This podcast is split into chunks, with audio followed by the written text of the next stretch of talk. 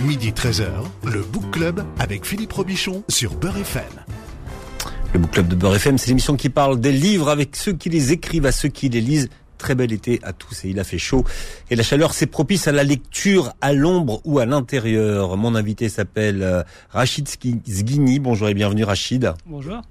Vous êtes euh, Rakid, hein, euh, c'est votre nom de, on va dire, d'auteur et d'illustrateur. Exactement. Et vous êtes là pour nous parler de Souvenirs du Bled, double nostalgie de nos vacances, 1990-1999, aux éditions Lapin. Même si à l'intérieur vous dites que c'est plutôt, on peut, on peut, on peut démarrer aux années 80. Hein. Ouais, voilà. Moi, j'ai pas connu les années 80, mais je sais que c'est, euh, c'est à peu près, il y a des similitudes entre les, deux décennies euh, sur ce thème-là. Mmh.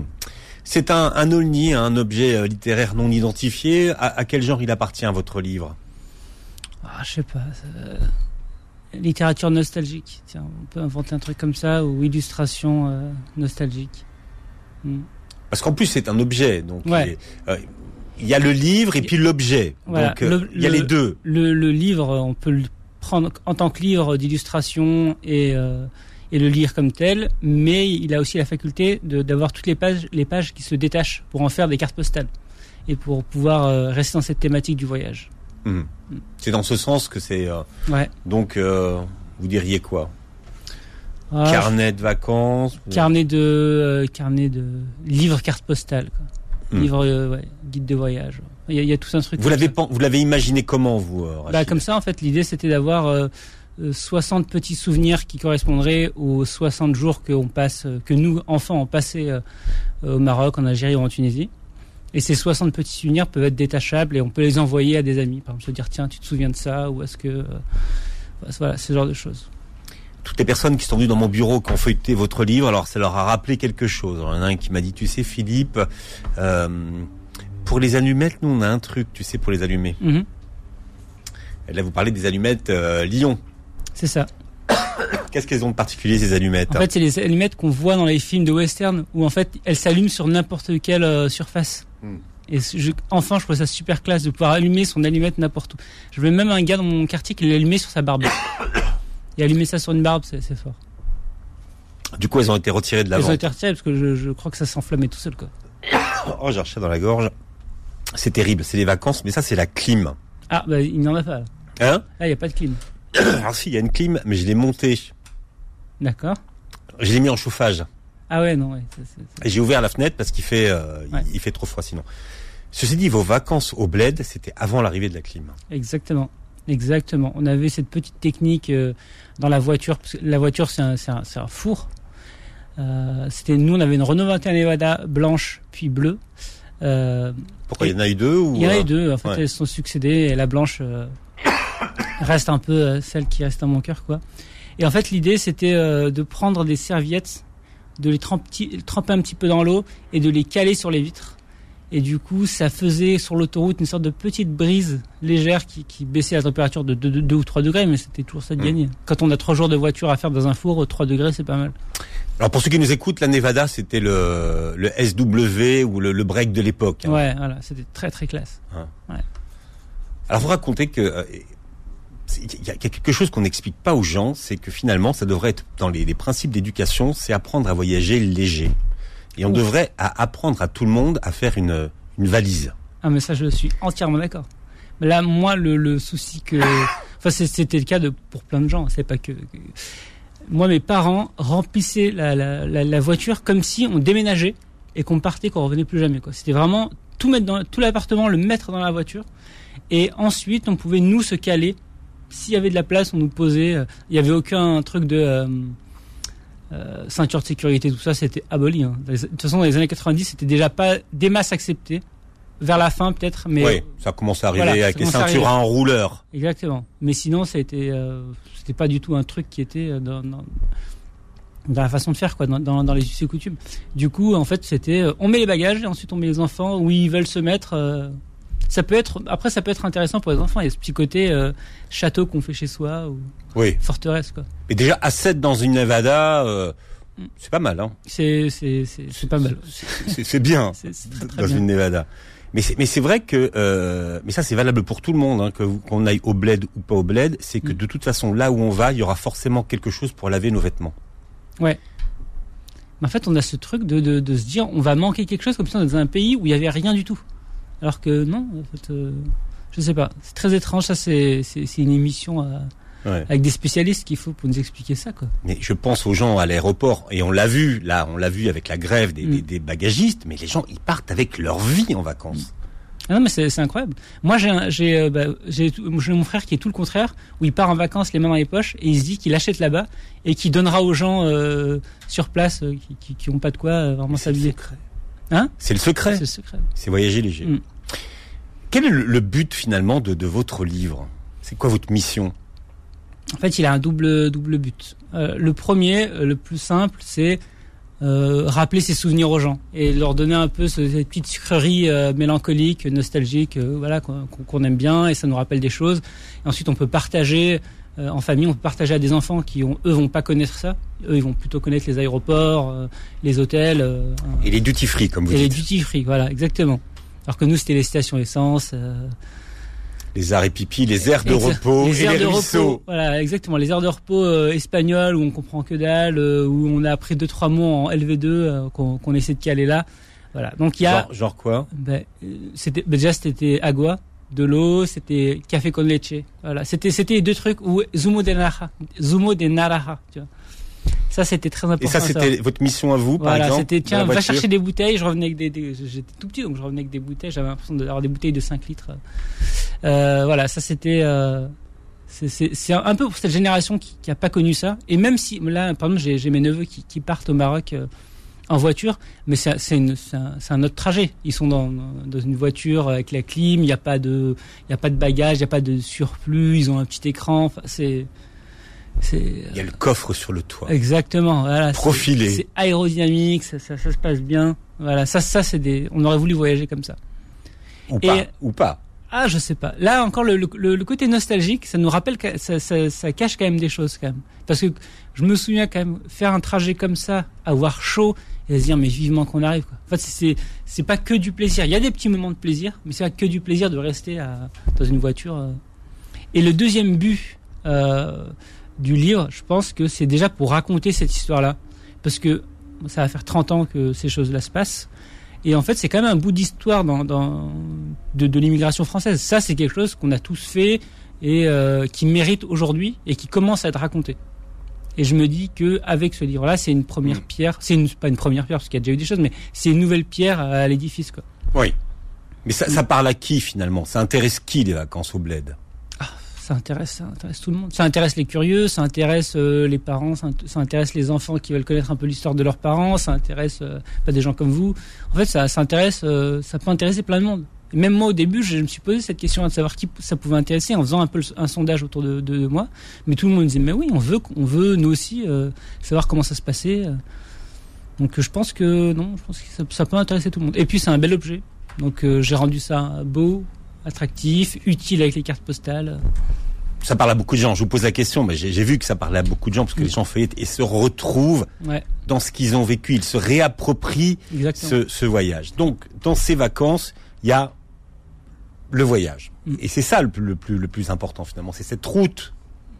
Je, disons que c'est 50-50 sur le truc. Disons que la, la route, c'est vraiment, euh, c'est vraiment un chemin de croix. C'est vraiment le truc de, on fait une route qui est parfois un peu pénible, mais quand on arrive euh, au Maroc, en Algérie ou en Tunisie, on a mérité le Maroc, l'Algérie ou la Tunisie. Et du coup, euh, la route, c'est juste euh, une façon de, de, de, de, de souffrir en communion, tu peux dire ça comme ça. Parce qu'on on est plein, quand on roule, on voit plein de voitures comme nous, et en fait, il y a, y a vraiment un truc de, de migration, quoi. comme les oiseaux, c'est-à-dire qu'on on, on est, on est jamais seul sur la route. Mm. Il y a toujours un porte-bagages pas loin, euh, des fois c'est 5, 6, et je parle même pas quand on arrive, plus on, a- on arrive vers l'Espagne, et puis les routes, c'est que ça, quoi. C'est que des porte-bagages, avec que des Renault Renault Nevada, des, des 505 et des trucs comme ça. Des... Ouais. Puis il y a ceux qui partaient à plusieurs voitures d'ailleurs. Ah bah oui, ça, euh, ça, c'est, ça se faisait beaucoup. C'était beaucoup des familles euh, qui partaient parce qu'elles avaient peut-être un peu peur de, de la route. Et c'est vrai que ça arrivait. hein. Moi, j'avais des amis qui s'étaient fait voler des, leurs papiers euh, sur la route. Ils étaient restés bloqués au Maroc euh, 4-5 mois. quoi. Mm. Et en fait, il y a toujours cette, ce mythe du, du bandit grand chemin un peu euh, en mode Moyen Âge où en fait on roule euh, à 4-5 voitures parce qu'on a peur de se faire attaquer la nuit dans La une nuit, station bah ouais. essence.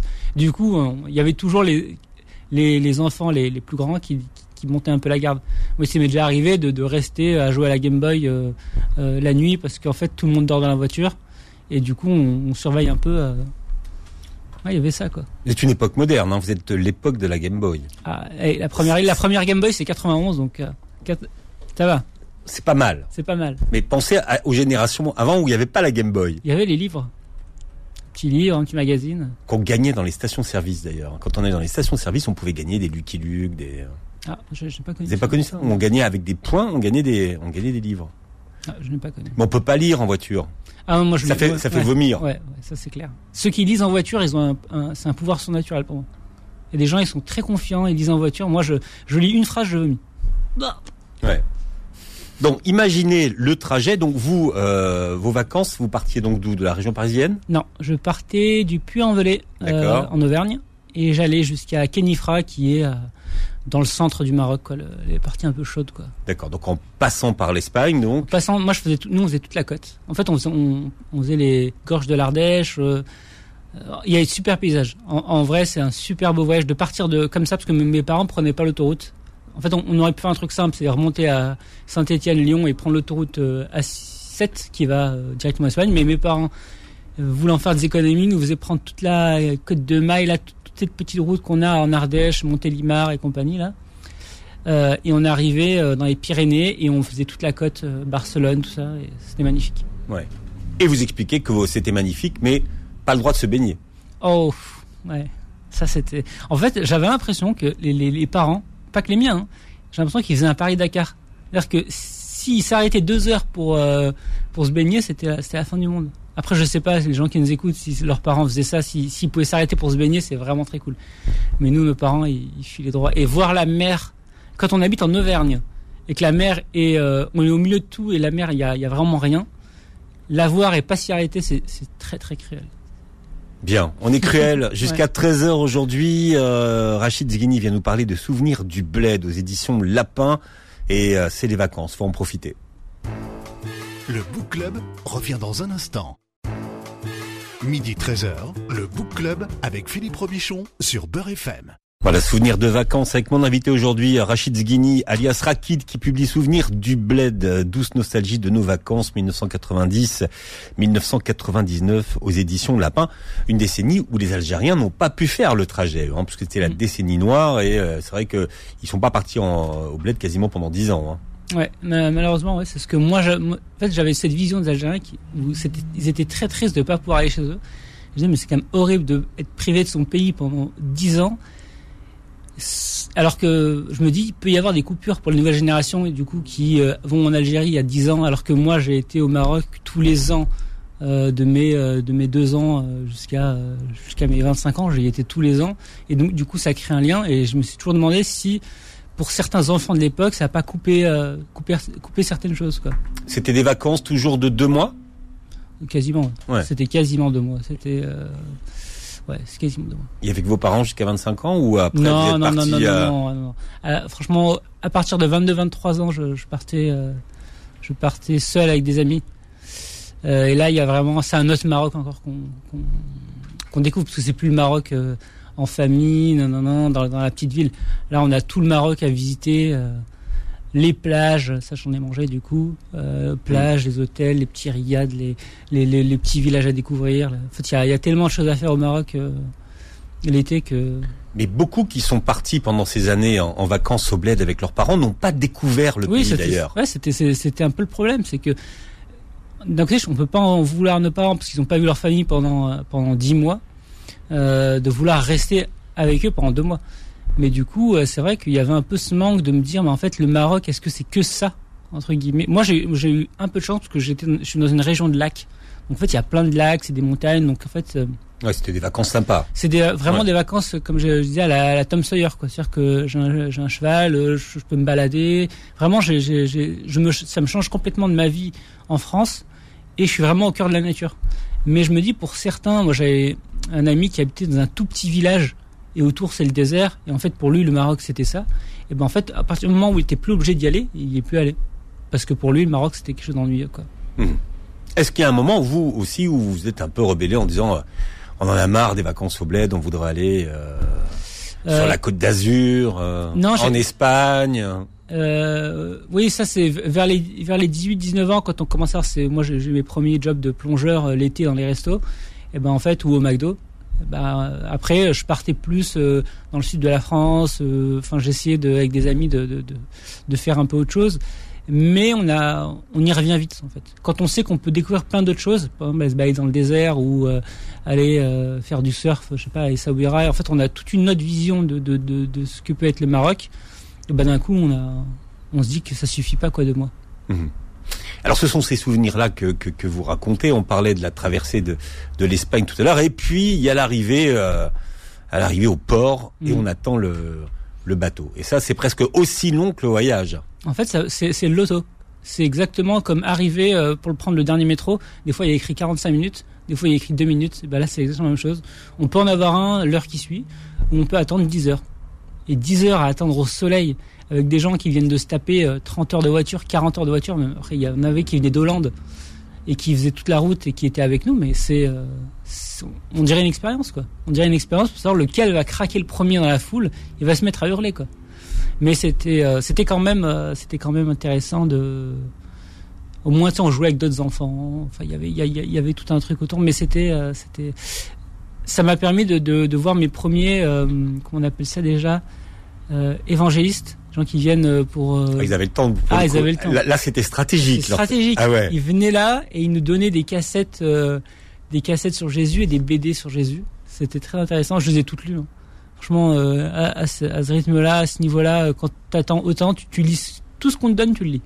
Et les BD, t'es pas trop mal. Les cassettes, bon, je, je m'excuse s'ils regardent aujourd'hui, mais on, on enregistrait Dragon Ball dessus. En fait, le but, c'était d'en récupérer le plus possible pour enregistrer Dragon Ball dessus, qui était un peu la religion de l'époque pour les enfants. Quoi. Dans les mm. années 90, Club Dorothée. Euh, voilà, donc euh, désolé à ces évangélistes qui sont venus jusqu'au fin fond de l'Espagne pour ça. Et désolé à ceux qui ont regardé le Club Dorothée.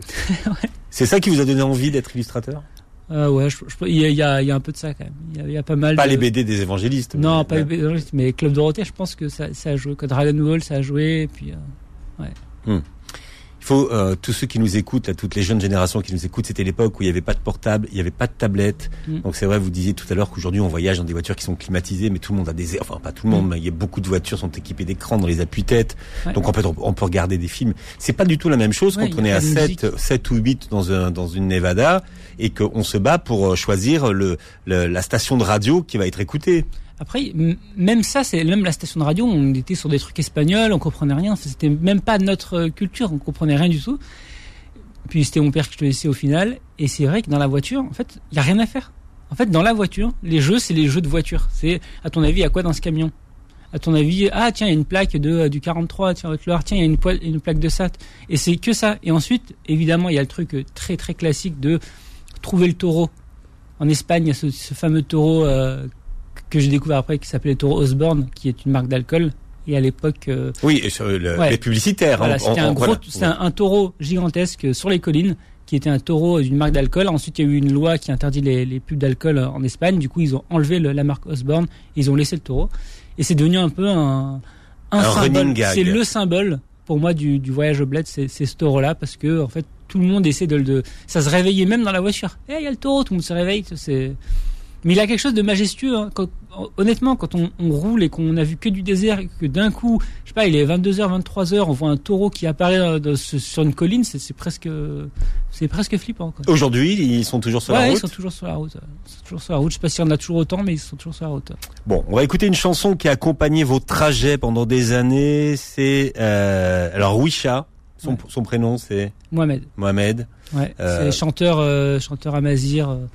Euh, euh, de, de, de, mon enfance au Maroc. je, je, je, l'ai pas, il, il m'a pas mal bercé dans la voiture pendant qu'on roulait parce que mon père se mettait dans l'ambiance. Voilà, c'est. Vous verrez. Et puis, et puis alors, les chansons, elles peuvent dérouler. Hein, elles peuvent dérouler. Ah, mais c'est des trucs de 9, 10 minutes. C'est, euh, c'est, c'est. On en a pour son argent, quoi. Bon, on n'a pas tout ce temps-là, mais on va en écouter un extrait sur Beurre FM, grâce à vous.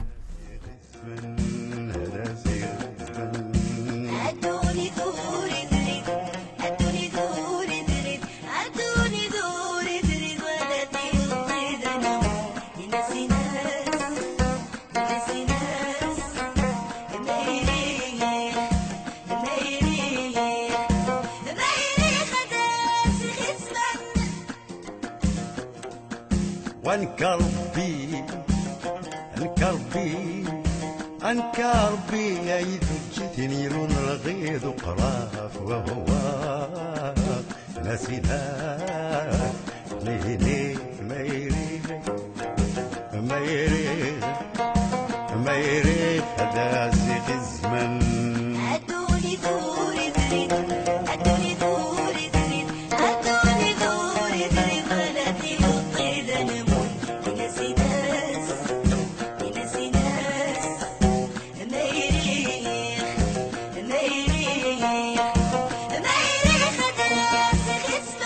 قوي ونكربي نكربي يتجتني نور الغيظ وقرار. ناسي حنيني ما يريد ما يريد هذا الزمن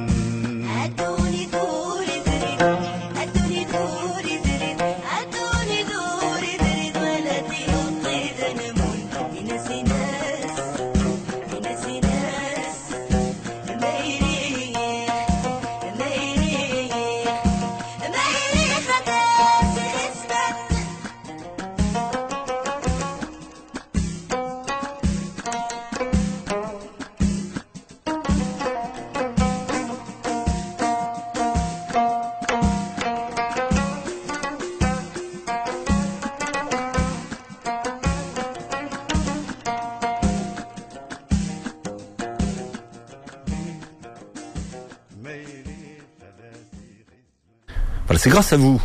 Hein, euh, Rachid, qu'on- voilà, qu'on a écouté Inès Inès euh, sur Beurre FM. Vous parlez dans votre dans votre livre des, des magasins de, de cassettes qui avaient euh, de CD et de cassettes, hein, Mhm. puisque c'était les années 80, 90 euh, Mhm. au, au- au bled. Aujourd'hui, ça n'existe quasiment plus d'ailleurs. Bah, bah si, ça existe quand même C'est encore. toujours quoi. Il y a quand- encore pas mal de, de magasins de, de, CD. Je crois que les cassettes c'est un, un peu passé, mais pour moi c'était vraiment un lieu incroyable. C'est-à-dire que il y avait euh, déjà toute la musique arabe, donc du monde arabe, donc des Oum Kaltoum, euh, Férouz euh, et tout ça. Mais il y avait aussi tous les euh, tous les chanteurs de rail algériens. On avait tout ça dans ces magasins-là. Moi, j'ai un cousin qui était grave fan de Chebasni et du coup. Dès qu'on allait là-bas, il cherchait toutes les dernières cassettes et tout. Je me souviens quand il s'est fait assassiner, pour lui, c'était la fin du monde. Et il y a plein plein de Marocains qui écoutaient ces, ces chanteurs de rail. Hmm. Aujourd'hui, on, on a l'impression qu'il y a une... Après, c'est Internet, hein, mais qu'il y a une petite guéguerre entre Marocains, Algériens, tout ça. Mais moi, dans les années 90, et même quand j'y vais maintenant, elle, elle se ressent pas trop, quoi. Et, euh, et surtout quand on, on parle de musique, parce qu'ils consommaient beaucoup de musique algérienne. Et ça, je, je Pour trouve- 2 euros. pour, enfin, pour 2 ou- ou euros. Pour l'équivalent. Voilà, c'est pour euh, 20 dirhams le CD, 10 dirhams la cassette. On avait, on avait, euh, on avait ce qu'on voulait. Et il y avait, et ce qui était génial, c'est que c'était euh, aussi des trucs pirates. C'est-à-dire qu'il y avait tous les albums qu'on voulait en France pour euh, pour pour pour 2 euros. Et moi, je me et ça allait même plus loin que ça. C'est-à-dire que moi, je me suis fait une culture musicale grâce à ces boutiques-là parce que elles avaient même des albums et des, ce qu'on peut appeler des mixtapes euh, de, de, de rappeurs qui n'existaient pas en France des, trucs qu'ils allaient chercher je ne sais où, qui sortaient qu'à New York ou à Los Angeles ou je sais pas quoi, avec des inédits tout ça. Et moi j'ai écouté des, des sons de mes rappeurs américains préférés inédits que je trouvais nulle part ailleurs dans ces boutiques-là. Mais, comment t'as trouvé ça? Comment t'as trouvé ça Ce sont des Eminem de 1995. Comment Mm. t'as trouvé ça alors qu'il est nulle part possible de l'acheter en France quoi? Mieux qu'Internet. Mieux qu'Internet. Bon, Rachid Zghini et notre invité euh, Souvenir du Bled euh, vient de sortir aux éditions Lapin. Le Book Club revient dans un instant. Midi 13h, le Book Club avec Philippe Robichon sur Beurre FM. Voilà, pour les nostalgiques des vacances au Bled, euh, Rachid Zghini est notre invité ce matin et il publie Souvenir du Bled aux éditions euh, Lapin. Il y a, des, pas mal de choses qui me sont revenues euh, en mémoire. hein. Les péagistes, c'est qu'avant, quand on passait au péage, il y avait des gens et on jetait des pièces où on, Ouais. payait. Hein. Ouais, Ça existe encore ça? Ben je sais. Si il doit y en avoir encore un petit peu dans, dans, Une dans le sud. ou deux Ouais. ouais. Mais moi, ça, c'est vraiment un, un truc qui me, qui m'intriguait. Je me disais, mais ils habitent là?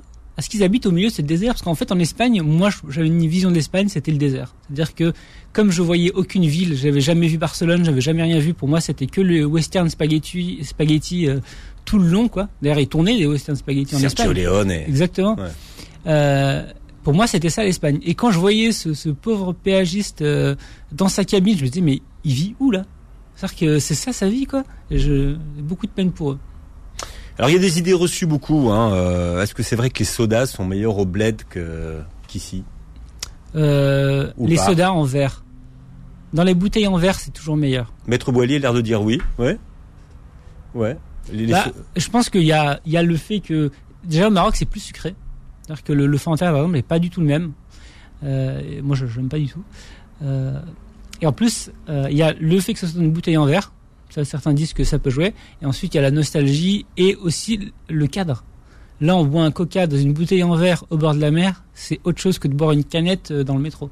Donc je pense quand même que ça doit, ça doit jouer là. Il y a peut-être un. Ça, ça doit jouer. Un biais cognitif. là. Donc la, que- la question reste euh, posée. Ouais, mais euh, je, je pense que c'est l'empaquetage qui fait le goût. Les granolas, ils sont meilleurs en France ou au bled? Ah, les granolas, je dirais qu'ils sont meilleurs euh, en France quand même. Mais est-ce qu'il y en avait? Enfin, dans les années dans les années dans les années 90 est-ce qu'il y, est-ce qu'il y avait ou des, il y avait des imitations? Il y avait des imitations, donc en fait, je préférais quand même les, les versions françaises, mais les imitations, quand on passe deux, deux mois au Maroc, euh, on s'en contente bien, quoi. Vous qui êtes un enfant de la télé et un enfant de la pub d'ailleurs. hein, Mhm. Vous aimez les marques ces marques un petit peu marocaines nostalgiques de de de, de, de gâteaux, de de, Ouais. de barres chocolatées, de Ouais. gaufrettes. Ouais, parce que c'est toujours un truc, euh, c'est toujours un truc intéressant d'avoir euh, un autre monde de gâteaux. C'est-à-dire que c'est avoir une, une dimension parallèle où les gâteaux c'est ça dans ce pays-là et de découvrir plein de, de, de, de, de petites saveurs et tout et du coup on, on, on arrive, on, on lit toutes ces tous ces goûts à l'enfance et au bonheur aussi d'être en vacances. Du coup en fait ces gâteaux-là, même si en fait qualitativement parfois ils étaient un peu un peu moindres, bah, en fait, ils avaient un goût, un goût incroyable parce qu'on était dans le cadre où il fallait les manger, quoi. C'était, on est en Mm. famille, c'est, c'est les vacances. Et puis on pouvait les acheter à l'unité. Exactement. Mm. Tout s'achète à l'unité au Maroc. Vous avez- vous avez des marques là à nous à, à nous Mm. proposer? Euh, Il y avait les gâteaux Henry. C'était des, des sortes de petits lus qui étaient euh, très secs que les gamins mettaient dans, dans le lait. Euh, qu'est-ce qu'on avait? J'a- J'avais, j'avais Tango. C'était des gâteaux au chocolat qui étaient très bons. Euh, qu'est-ce que j'ai Ah, c'était quoi Ah, C'était. Euh, je sais pas. Là, Parce que vous les avez dessinés. Ouais, hein, ai dessiné, c'est pour ça, Vous les avez dessinés. Tonic, Tonic c'était Ouais. super bon, c'est une sorte de, de gaufrette qui était très très bonne. Tonic, c'était très très cool. Ouais, non, il y en avait plein, quoi. Honnêtement, je- Et les bonbons du bled. bah, les bonbons ouais, du bled. ouais. Mais il y a les bonbons, par contre, il y avait des trucs Mieux. que je trouvais, ouais, que je trouvais mieux. Franchement, les boubalous, c'est des sortes de chewing-gum avec une crème à l'intérieur. Même aujourd'hui, j'en ramène quand je vais au Maroc, j'en achète des grosses boîtes que je ramène parce que je n'arrive pas à trouver ça ici. Et ça, c'était bon. Euh, Il y avait les chewing-gum flash. Ça, je crois que c'est le plus emblématique du Maroc, c'est le chewing-gum flash. Et du Maghreb. Il a dit non? Non, il a dit oui. Ah, d'accord. Il a dit oui. Il a dit oui. Maître Boily confirme. Maître. Bah, Il est bah- marocain? Oui, il est En, par- en partie. Moite moite. Donc ça dépend des, des Ouais. émissions. D'accord. Bon, bah, sur cette... un, un été c'était le Maroc, un, un été c'était l'Algérie, donc ils pouvaient comparer les saveurs. Bah, voilà. Donc, euh, le, le, flash, c'est celui qui était le plus emblématique de, parce que, euh, le, le, le packaging euh, faisait qu'ils se reconnaissaient vite. Et comme c'était un Il chewing était gum. jaune, c'est ça? Ouais. Jaune, exactement. Jaune flashy. Et on en ramenait souvent parce que c'était facile à transporter, quoi. C'était le truc qui se conserve toute l'année. Du coup, c'était le plus emblématique. Avec une saveur quand même très fugitive. Fugitif, c'est c'est- c'est- c'est pire que ça, quoi. C'est c'est trois secondes. On, on mâche, on mâche, on mâche et ça devient une boule de plâtre. Donc c'est ça le, le- d'où le principe du flash. Voilà, exactement. Je pense qu'ils ont, ils ont eu le nom qui allait très bien avec le produit, même s'ils l'ont peut-être pas pensé comme ça, quoi. Je sais pas comment ils ont pensé. euh. Faudrait les, les, les rencontrer, ces gens-là. Euh, pour expliquer le principe de votre livre, vous avez re- regroupé et dessiné tous ces produits-là, hein, d'ailleurs. Exactement, Hein, voilà. Oui. Oui, avec un petit texte qui va avec, euh, sympa. Mais oui, il y a, il y a tout ça, évidemment. avec les 205 euh, emblématiques des taxis, Des taxis, euh, ouais. euh, marocains. Ouais. Alors c'est dans toutes les villes la 205 ou euh, Non, non, non, non. Là, je, je sais, ça peut varier. Et aujourd'hui, ça commence à devenir des Dacia. Donc, ça commence à, à évoluer. Ouais. Euh, oui, il y a moins le charme de la 205, effectivement, mais on est plus en sécurité. Parce que dans ces taxis-là, euh, il y a- il y avait pas de ceinture de sécurité. Et, et donc, c'était un truc. c'était. et le gars te disait, ah, y a pas, tu disais, il n'y a pas de ceinture. Il disait, ah, mais t'inquiète, je maîtrise. Et une fois, mon frère lui demande pourquoi il a pas mis de ceinture. Et le gars nous dit, le, la pire des réponses, j'ai peur qu'on m'étrangle avec. Et je dis, mais c'est super bizarre quoi, comme réponse. Donc, euh, et puis les gens à l'époque les mettaient pas, donc c'était peut-être pas euh, indispensable. Alors il y avait la fameuse question euh, qu'on posait à ceux qui venaient en vacances. Est-ce Ouais. que tu préfères le Maroc ou, ou la France? C'est une Ah, question. C'était euh, non, bah, c'était la question qu'on nous posait tout le temps parce que dès qu'on faisait un truc sympa, on disait tu vois c'est bien le Maroc, hein, il y a plein de trucs à faire. Mais en fait t'as rien à prouver. Oui, je sais que c'est bien le Maroc. Donc euh, bon, parfois pour leur faire plaisir, on disait ouais, je, préfère le Maroc, c'est mieux. Après, c'est suivant où tu habites au Maroc et tu peux euh, tu peux nuancer un petit peu. Mais hon- honnêtement, quand j'étais dans un grand lac dans, ma région et tout, et que j'étais en, famille, c'est vrai que le Maroc avait une meilleure saveur que la France, l'école et la pluie. Quoi. Qu'est-ce que finalement la, démocratisation des prix, de, enfin, entre guillemets, hein, du prix des billets d'avion a changé dans les, dans les vacances au bled? Euh, je pense qu'on part dans d'autres destinations. Je pense que les destinations changent. On va plus que chez sa famille. C'est-à-dire qu'aujourd'hui, on peut se dire, bah attends, je vais atterrir à Marrakech ou je vais atterrir à Casa. euh, je fais mon petit mon petit tour et ensuite je me garde une petite semaine ou deux pour aller chez la famille. Je pense qu'on voit moins la famille et on se promène plus euh, dans le Maroc et ensuite on y va plus souvent. En fait, on y va moins de temps en été. Donc on, les deux mois, euh, à part les, les, les, enfin, je sais pas qui peut encore aller deux mois vraiment au Maroc. Euh, mais on y va plus souvent. Par exemple, par, par exemple, moi, des fois, j'y vais en mars. Parce que les billets sont à 50 euros. Je me dis, allez, je vais me faire 3-4 jours. Et avec, ben, avec les low cost. Hein. avec les low cost, Bien évidemment. sûr, ouais. On est debout dans l'avion. euh, Le Maroc a les compagnies low cost, ce qui n'est pas forcément le cas de tous les non, pays on n'est du pas debout dans l'avion, Maghreb. c'est une vanne. Hein non, j'ai dit, on est debout dans l'avion, mais c'est une vanne. J'ai peur que les gens soient premiers non, parce que Ryanair l'avait euh, L'avait suggéré. l'a suggéré. ouais, c'est un billet à 20 euros où t'es Ouais. harnaché. euh, Ouais, c'est très, très étrange. Beauvais, Ibn Battuta, Tanger, euh, allez hop, debout. Très étrange. Ouais. Euh, mais oui, je pense qu'il y, a- il y a de ça. C'est le fait qu'on y aille un peu plus régulièrement. Mais ça a changé quand même cette euh, de voir arriver le. C'est ça aussi le voyage, c'était de voir arriver le. Exactement. C'était de se dire, il nous reste ça, il nous reste ça, il nous reste ça. Alors que là, l'avion, on rentre, on dort, on se réveille, on y est. Pour moi, c'était de la science-fiction. J'avais une, une copine en primaire, euh, une petite française qui n'a pas aucune euh, origine marocaine, qui, qui était en avion. Et elle m'expliquait, bah ouais, c'était un peu long, on a mis deux heures et demie. J'ai dit deux heures et demie? Moi, c'est vraiment de la science-fiction. C'est comme si là, j'allais à New York en dix minutes. Pour moi, c'est deux heures et demie, c'est, l'hyperloop, quoi. Vous, c'était minimum combien euh, Franchement, euh, à 7 dans une Nevada, c'était ah, c'était au moins deux jours. quoi. C'était au moins deux jours. Aller et deux jours retour. Hein. Exactement. Ouais. Alors que quand je l'ai refait avec des amis, là, euh, 2013, 2014, je crois, on a mis 17-18 heures. Quoi. Après, quand on est, euh, on est trois personnes dans une voiture, qu'on est des adultes, ça va beaucoup plus vite. Mais quand on a des enfants, on n'arrête pas de s'arrêter. Euh, Ta voiture bien bien tassée. Tu ah sais, oui, Sur ses mais amortisseurs. c'était mais, mais d'un côté c'était super dangereux. En fait, euh, il y avait euh, il y avait ces euh, très souvent sur la route, assez régulièrement, on, on voyait des familles qui avaient fait des tonneaux parce qu'en fait ils avaient tellement chargé la voiture, c'était des, des- ils avaient des Renault Trafic avec le toit chargé en, euh, le toit chargé, l'intérieur chargé, que en fait tu prends un virage un peu trop euh, pas assez serré, bah en fait tu, fais un tonneau. Et il y a eu plein d'accidents comme ça où on disait ah, bah, tiens cette famille n'est pas revenue parce qu'en fait il s'est passé un truc un peu tragique. Donc euh, c'est bien d'avoir un peu un peu de cette euh, de, parler de ça de dire mais en fait on n'a pas besoin de charger autant une voiture surtout pour amener des choses qu'on trouve là-bas. Ramener du café, ramener de la confiture, non mais Oh, Il y en a qui continuent avec l'avion. Hein. Oui oui Aujourd'hui, ils, bourrent les, les valises. Hein, oui mais bon je, vois mal un avion faire un, un looping Ouais, voilà. parce que euh, Mais mais mais c'est cette culture dont dont, Ouais. qu'on- dont on emmène sa vie. euh, C'est ça. Comme si on allait parvenir et puis il, il y avait des familles qui en amenaient pour tout le monde. Ils disaient bah attends, faudrait, faut que j'amène un truc pour lui. Pour ce- enfin, il- cette culture du cadeau euh, qu'on qu'on doit ramener de France, euh, Ça c'est toujours c'est toujours le cas d'ailleurs. un petit peu. Ouais. Ouais. Euh, Il y a vraiment, il y a des familles qui, qui se quand même qui se qui se rendent malades avec ça, quoi. Qui se disent mais en fait il faut vraiment que je, comme pour les cadeaux de Noël, ils se disent mais un mois avant, faut que je pense à lui, faut que je pense à lui, et qui commencent à faire des bagages peut-être deux trois semaines avant avec tiens ça c'est pour la fille de ça c'est pour le mari de lui il va se marier lui enfin Vous avez bossé pour ce pour ce livre et surtout vous avez fait euh, travailler vos, vos méninges. Euh, Qu'est-ce qui est remonté que vous aviez oublié comme souvenir? Euh, Qu'est-ce que j'avais oublié? Le fait de, je crois, le fait de dormir sur le toit, sur, sur le stah en fait on appelle. On dormait sur, sur le toit de. Au Maroc, il n'y a pas de, enfin là où j'habite, il n'y a pas de toit en mode tuile. Enfin, il y, a, y a très peu de régions au Maroc qui ont des y a- terrasses. Ouais, Voilà, Mm. il y en a qui en ont, mais c'est rare. Et du coup, quand il fait chaud, du coup avec les cousins, souvent on montait dormir dessus. On tirait un câble avec une télé, on, on mettait des couvertures par terre, on, on achetait des VCD à l'époque. S'appelait des VCD, c'était des sortes de, de CD de, de films pirates qui étaient euh, sous-titrés en chinois, euh, vraiment le, le truc euh, hardcore quoi. Et il y avait tout plein de films qui étaient au cinéma, enfin c'était bah, des trucs pirates quoi. Et on, on mettait ça avec euh, des gâteaux, de la bouffe et tout. C'était, incroyable. S'endormir à la belle étoile avec juste de temps en temps un chien qui, qui aboie au loin. Et avec ses cousins, c'est incroyable. Et ce qui est magique, c'est que vous racontez que vous, vous, vous pensez à l'époque qu'il y a des étoiles qu'au Maroc.